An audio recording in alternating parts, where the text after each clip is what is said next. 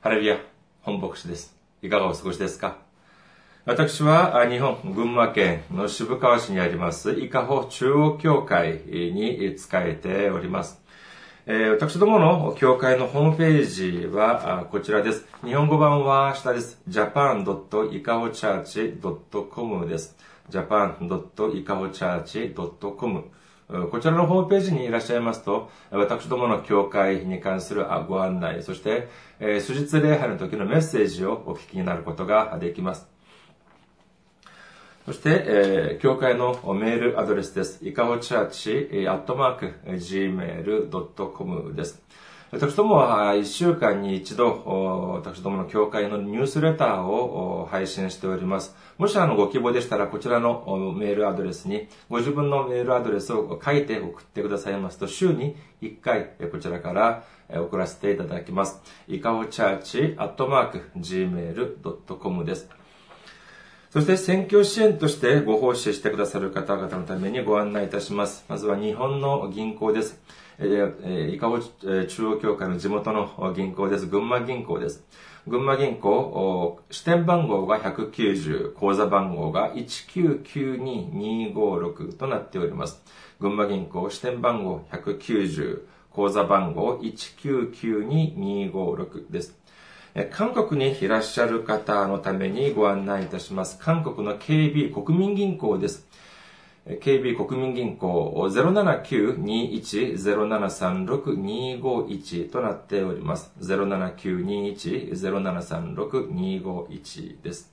私どもの教会はまだ財政的に自立しておりません。皆様のお祈りと選挙支援によって運営されております。皆様のご関心のほどお待ちしております。先週も選挙支援としてご奉仕してくださった方がいらっしゃいます。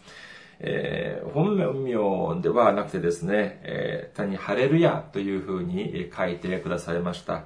ありがとうございます。えー、私は、あまあ、私どもは名前を知ることはできませんが、イエス様はあどなたかなのかイエスあご存じ存じていらっしゃると思われます。神様のあ溢れるばかりの祝福と恵みが共におられますようにお祈りいたします。今日の御言葉を見てみましょう。今日の御言葉、マルコの福音書4章35節から41節までの御言葉です。マルコの福音書4章35節から41節お読みいたします。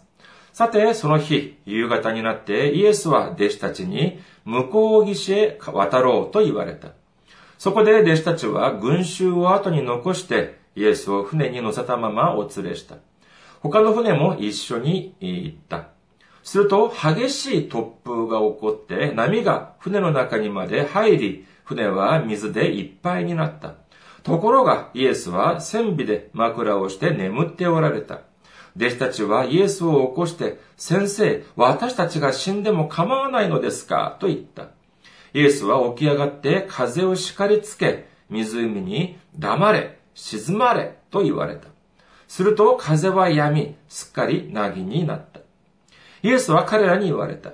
どうして怖がるのですか？まだ信仰がないのですか？彼らは非常に恐れて互いに言った。風や湖までが言うことを聞くとは、一体この方はどなたなのだろうか？アメン。ハレルヤ。神様を愛する方は、アメンと告白しましょう。アメン。今日は皆様と一緒に叱りつけたイエス様というテーマで恵みを分かち合いたいと思います。今日の御言葉を見ますと、弟子たちはイエス様と共に船に乗って、そして向こう岸に渡ろうことになったそうであります。しかし突然激しい突風が吹き荒れてきました。まあ今のような頑丈な船ではなく、まあ小さい船だったでしょう。まあ漁船みたいな、あそういう船ではなかったのかというふうに思われます。ですから、そのまあ木造の木でありますから、当然、まあ水の上にも当然船は揺れて、そしてどうなったでしょうかもう水の中まで、水が、船の中まで水が溢れてきてしまいます。もう船自体も本当に揺れてき、えー、ていました。彼らの中には、ま、ペテロやヨハネ、そしてヤコボのように長い間、寮で暮らしてきた、寮の生活をしてきた弟子たちもいました。彼らはもうそれこそ経験がとても豊富であったと言えるでしょう。ですから、自分たちもプライドがあったはずです。ですから、その時までは自分たちが持っていた知識や経験をもとにして、なんとか船を立て直してみようというふうに試みたはずです。しかし、これはもう到底手に負えません。もうこれはどうしたことか大変だと言って、後ろをふっと振り返ってみたら、彼らの目に何が見えたでしょうかそうです。イエス様が眠っておられたんです。まあそうですね、聖書には書かれていませんけれども、彼らどのように思ったでしょうかいや、自分が今こういう状況なのに、自分たちがこういう状況なのに、あんなにのんきに眠っていられるの？どういう神経してるんだろう？ちょっと、なんとかしてくれよというような 気がしたでありましょう。まあ、もっと、えー、辛烈な言葉を考えたかもしれません。でもまあ、そういう言葉、まあ、仮にも先生でありますから、えー、口に出して、えー、そんなような、えー、直接的なことは言えません。しかし、なんとか自分たちの心境を伝えたい、伝えたい。そういうふうに思った彼らは何て言ったかというと、38節の後半を見てみましょう。38節の後半。弟子たちはイエスを起こして、先生、私たちが死んでも構わないのですか？と言った。まあ、あの、ストレートのことは言えずに、まあ、こういうふうに、私たちが死んでも構わないんですか、先生、何とかしてください、というふうに、えな、今言ったことでしょう。するとどうなりましたか？次の説を見てみましょう。39節です。イエスは起き上がって風を叱りつけ、え、湖に黙れ、沈まれと言われた。すると風は止み、すっかり凪になった。イエス様は、あ重い腰を上げたのでしょうかあ風と、そして湖に向かって、黙れ、沈まれ、というふうにおっしゃったら、それこそすっかり風は止んで、そして凪になった。波も静まったということです。でもここに出てくる表現というのがとても興味深いものがあります。風や湖に命じてというふうに書いてもいいものでしょうけれども、ここでは、あえて、叱ったというふうに、叱りつけたというような表現を使っています。まあ、これをですね、まあ見て、まあ、これはマルコのまあ、これを書いたマルコの文学的な表現だというふうに言うこともできますが、しかし、同じ場面を記されたというふうに考えられるマタイの福音書とルカの福音書も見てみましょうか。まず、マタイの福音書から見てみます。マタイの福音書8章26節の後半です。それから起き上がり、風と湖を叱りつけられた。するとすっかり凪になった。ルカの福音書を見てみましょう。ルカの福音書8章24節の後半です。イエスは起き上がり、風と荒波を叱りつけられた。すると静まり、なぎになった。こういうふうに見ますとですね、この叱りつけたというのは、マカ、マルコだけではなく、マタイ、そしてルカも、やはり同じく、この叱りつけたという表現を使っております。単に大声で命じられたと言っても良さそうなものなのに、三人が同じく叱りつけたという表現を使ったというのを見てみると、これはまあ偶然だというふうには一概に言えないのではないかというふうに思われます。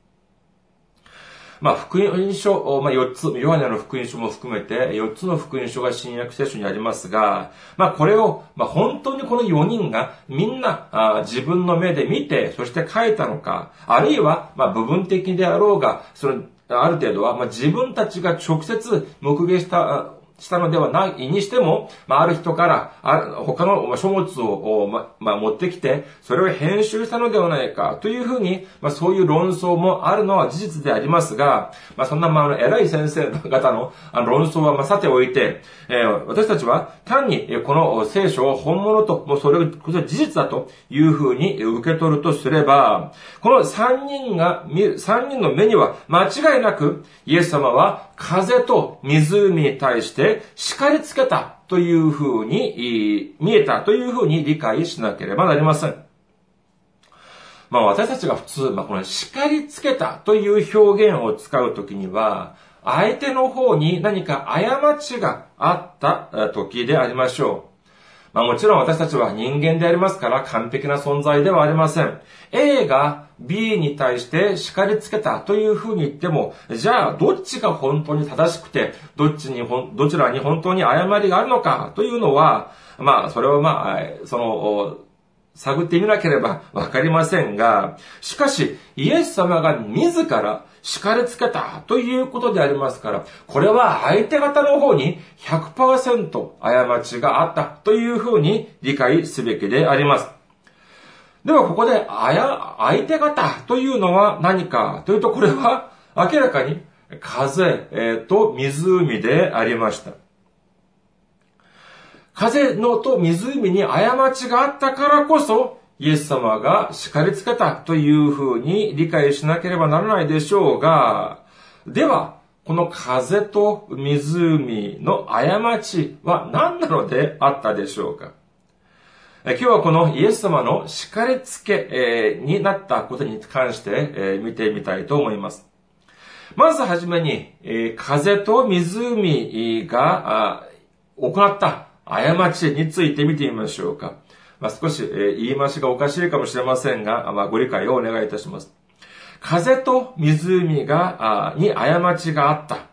ですから、イエス様は叱りつけたのでしょう。では、彼らはどのような過ちを犯したのでありましょうかそれは、激しい突風と荒波によってイエス様の乗られた船が前に進むことができなかったということなんです。つまり、突風と荒波は、イエス様のその行く手を遮った、阻んだということでしょう。考えてみてください。昔だった、まあ日本の場合でもそうです。大名行列とか、えー、殿様が、殿様が、えー、行進をしていく。しかし、その行く手を阻んだとしたら、その人は、それこそ生きていること、死んでしまうでしょう。無礼者と言って切られたかもしれません。今日のも同じようなことです。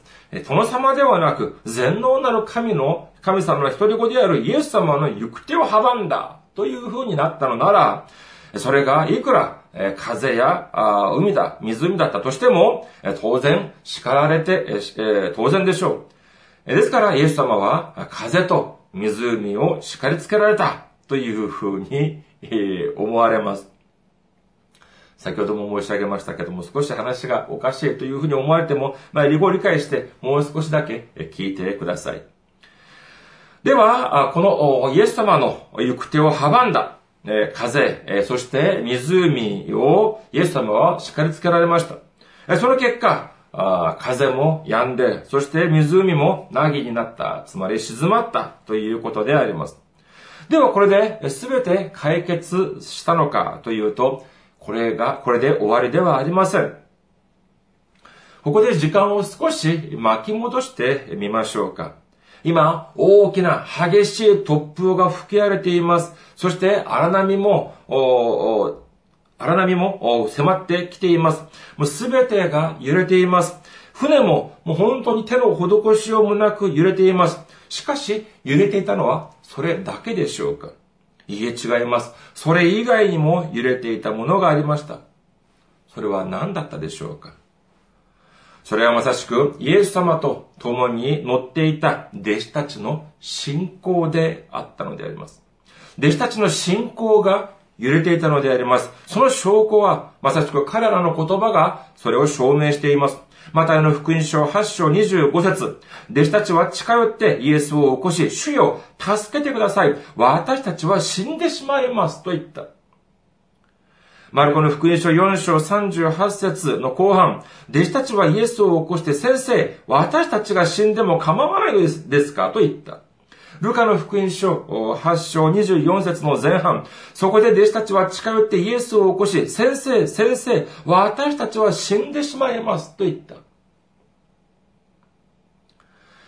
弟子たちはですね、今日の出来事に出出くわす前、今、今までにイエス様のメッセージも何度も聞いてきました。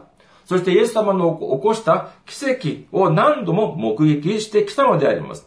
しかし、それにもかかわらず、今彼らの姿はどうでしょうかイエス様と一緒の同じ船に乗っているにもかかわらず、彼は、彼らは皆一様に自分たちが死んでしまうことになったというふうに叫んでいるのであります。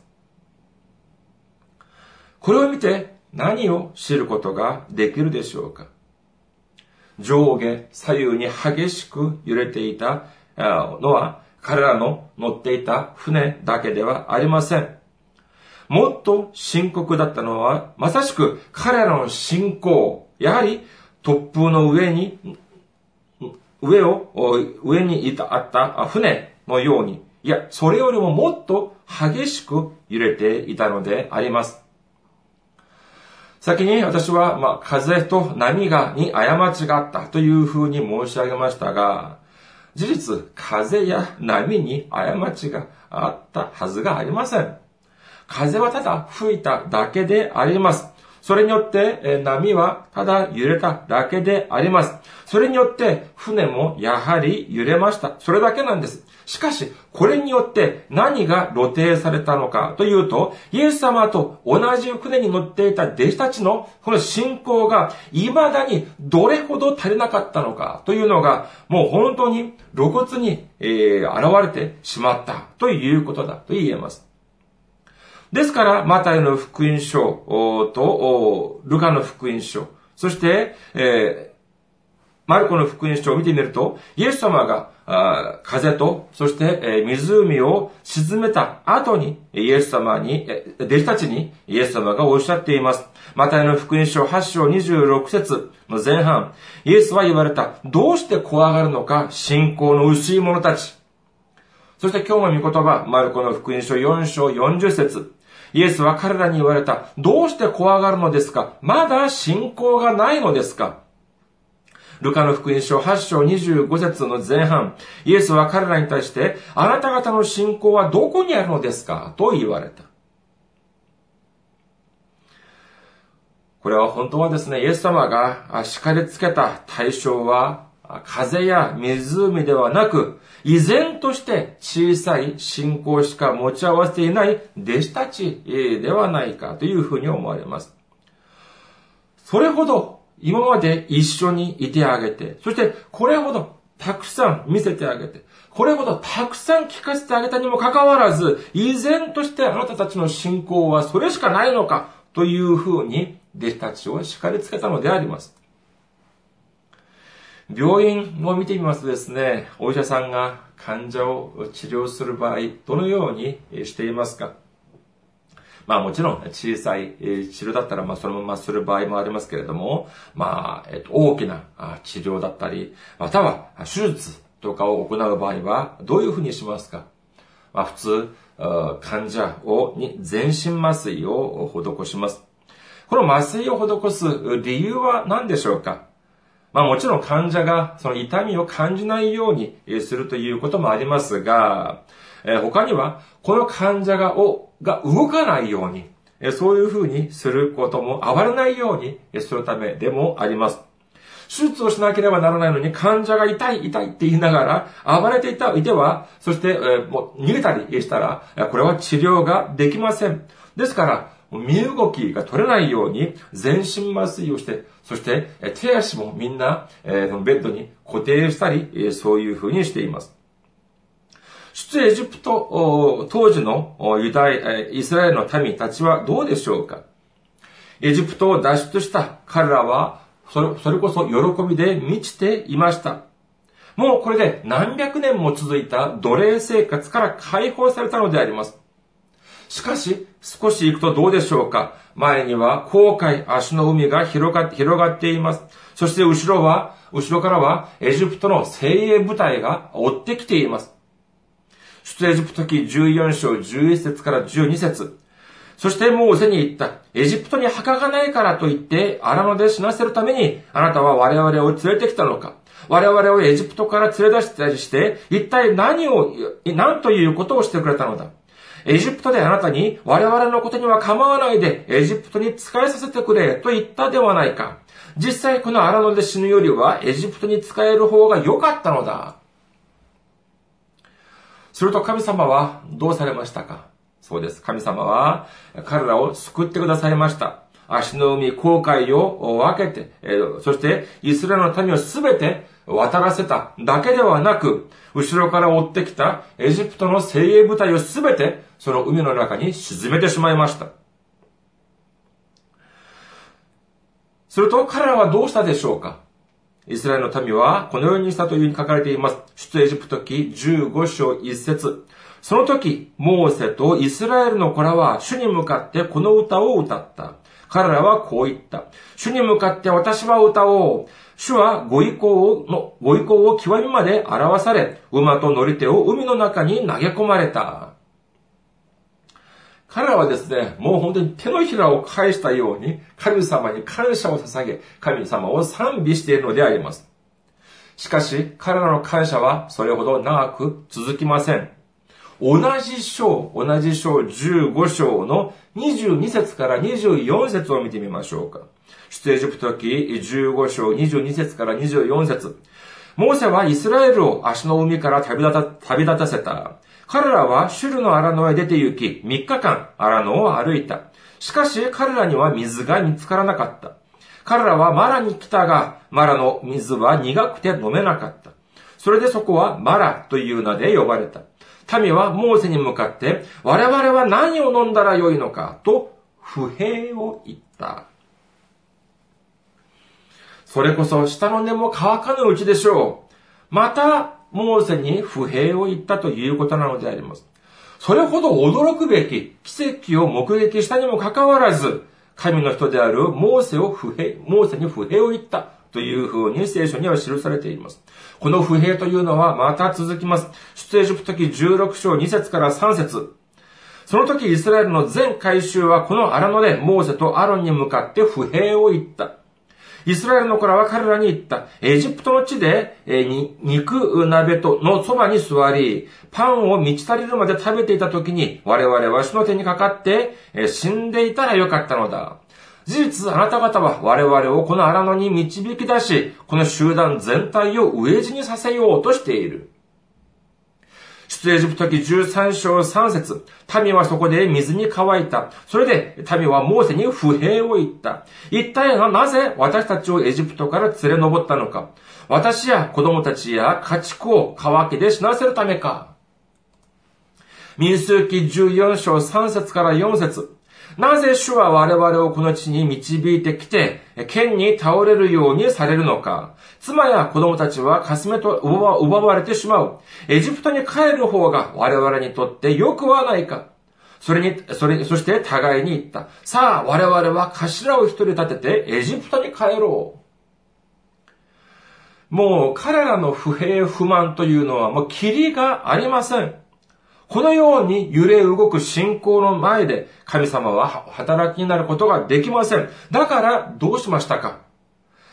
神は40年もの間、主は40年もの間、イスラエルのために全身麻酔を施しました。40年もの間、もう、身動き取れず、この荒野の中に閉じ込めてしまったんです。そして集中的に彼らを治療されました。彼らを訓練されたなのであります。皆さん、いいことがあった時に喜ぶということ。そういう時に信仰というのがあるから喜びますか？いいえ、違います。信仰がなくても自分にいいことが起きたら喜ぶんです。これはまるで赤子に子供たちに自分たちが欲しがっている美味しいケーキや飴玉を与えたのと同じです。自分が欲しいものを誰かがくれたのにそれを見て喜ぶために教養が必要でしょうか知識が必要でしょうかはたまた信仰が必要でしょうかいいえ、そんなことがなくても喜ぶことはできるんです。ただただ喜んでいるんです。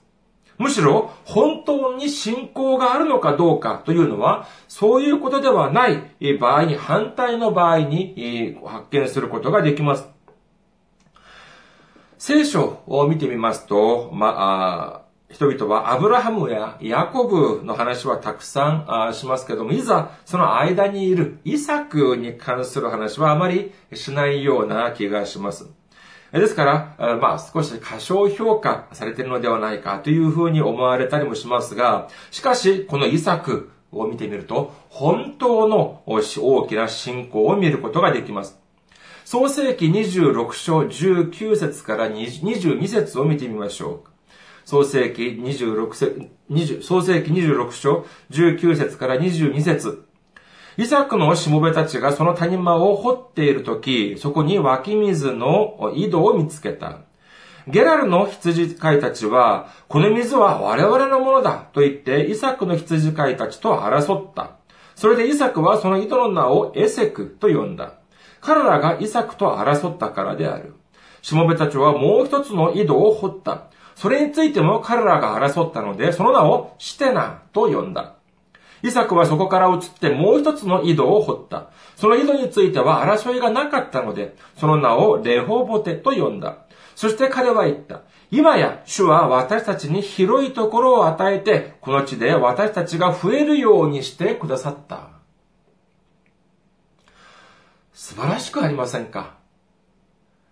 自分が、自分たちが本当に大変な思いをして、えー、井戸を掘りました。しかし、争いが起こったんです。他の人たちが、それは自分のものだというふうに言い張ったそうです。えー、するとどうしましたか？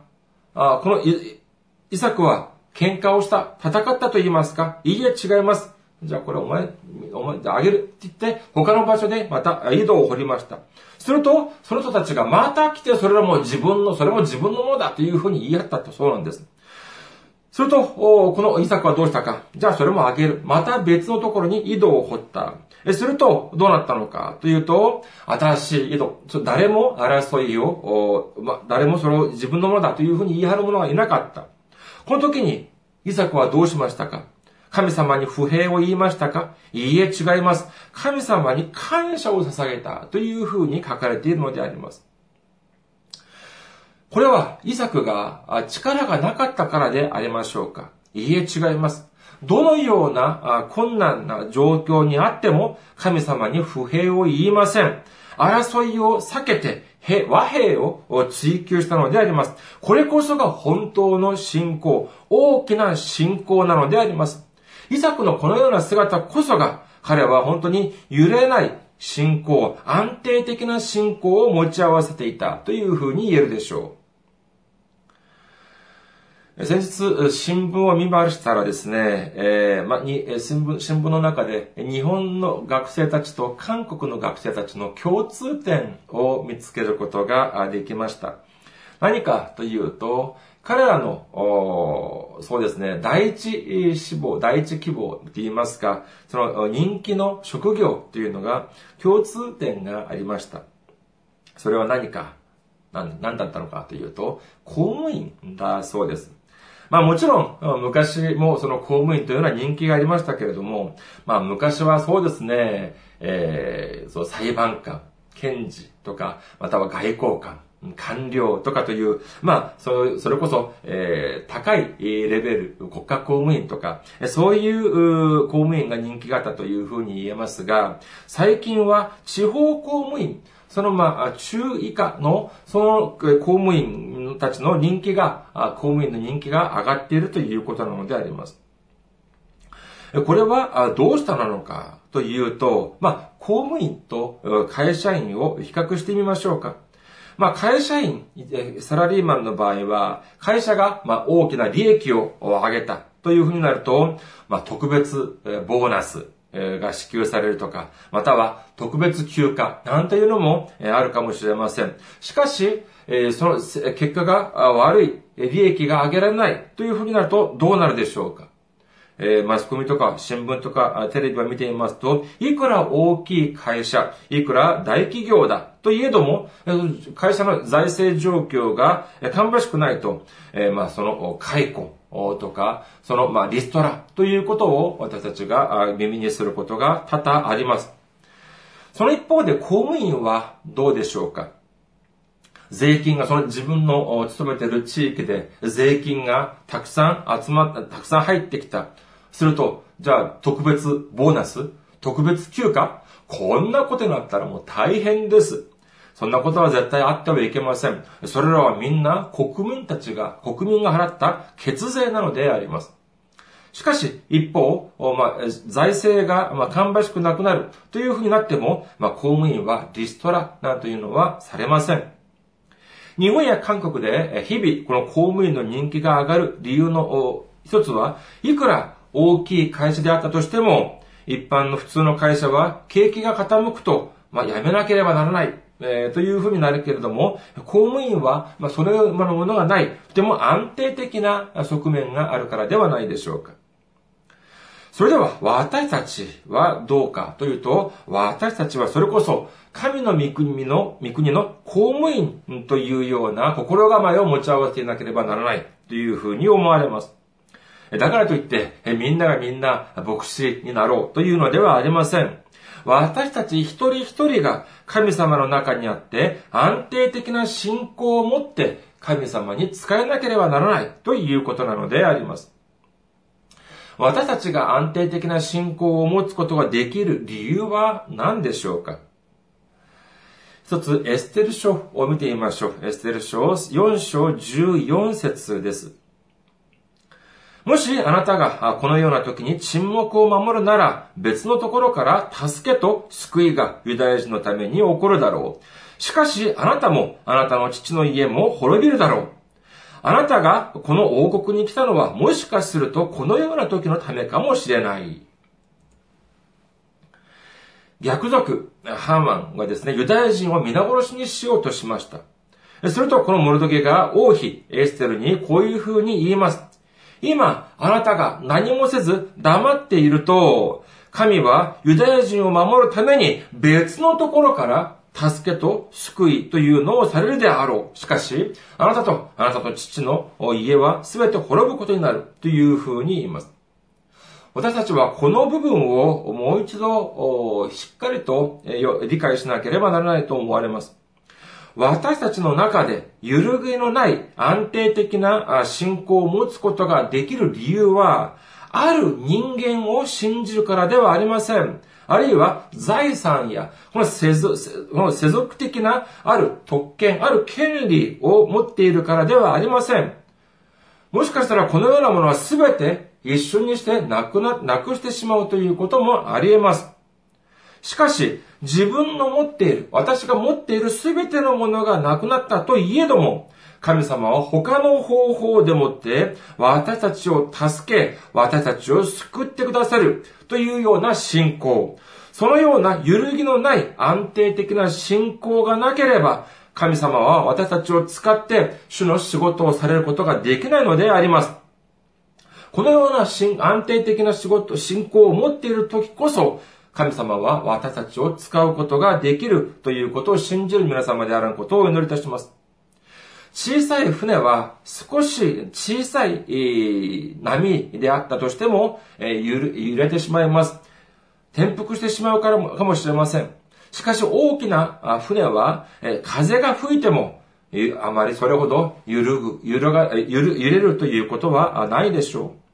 小さい信仰も小さい苦難が立ちはだかってきたら、すぐに揺れて神様を恨んだり、不平を言ったりします。しかし、大きい信仰というのは、いくら大きな苦難が立ちはだかってこようとも、主を信じて、主を頼って、主を賛美し、主に感謝を捧げるのであります。私たちは怖がる必要がありません。え主が私たちと共におられます。主が私たちに力力をくださります。主が私たちを導いてくださります。主が私たちを救ってくださるのであります。信じる方はアメンと告白しましょう。アメン。主が私たちの小さい信仰をご覧になって、風や湖に対して叱りつけたように、私たちを叱りつけたらどうしますか？いや、出エジプト期の当時、出エジプトの当時のイスラエルの民にしたように、全身麻酔を施したらどうし、どうするおつもりですか？それこそもうただごとではありません。私たちは常に気を強く持っていなければならないのであります。私たちが皆大きな信仰を持って、安定的な信仰を持って、そして強い信仰を持って、主に感謝を捧げ、主に栄光を捧げるときに、主は驚くべき祝福、大きな祝福によって私たちにくださるというふうに私たちは信じます。私たちみんな驚くべき祝福、大きな祝福を受ける皆さんでありますようお祈りいたします。ありがとうございます。また来週お目にかかりましょう。